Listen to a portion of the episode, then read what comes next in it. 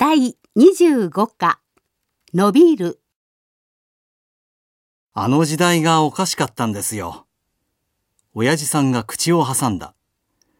同僚と長く続く不景気の話を始めた時のことだ。作りさえすれば何でも売れた時代があったもんだから、調子に乗りすぎて自分の本当の姿を見失ってたんだよ。国全体がね。商社を途中で退職して包丁を握ることにしたという親父さんの言葉には次第に熱が入ってきた。親父さんの昔の話なんか聞くの初めてだな。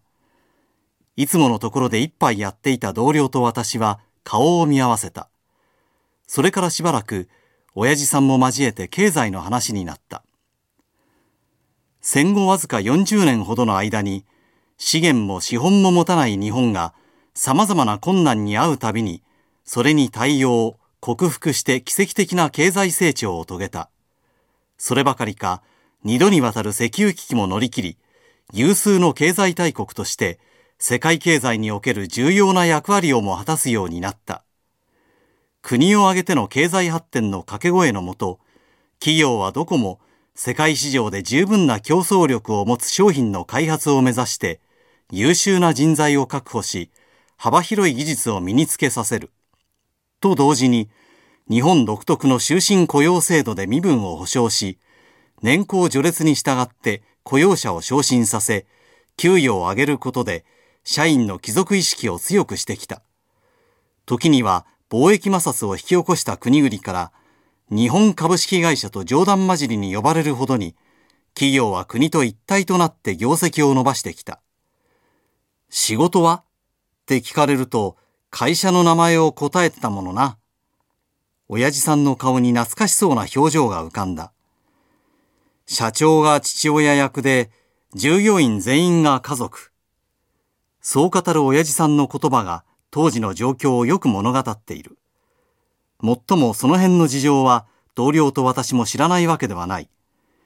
家にいる時間よりも会社にいる時間の方が長い。そんな生活の繰り返しの時代だった。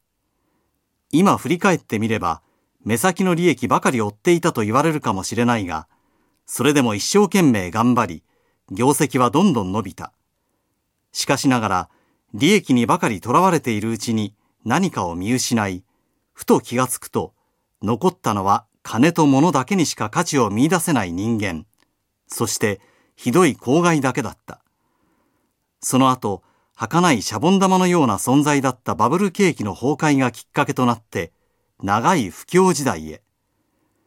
今、テレビや新聞市場では、かつてない規模で続く倒産、リストラによる高い失業率、新卒者の就職難と、毎日のように深刻な状況が報道されている。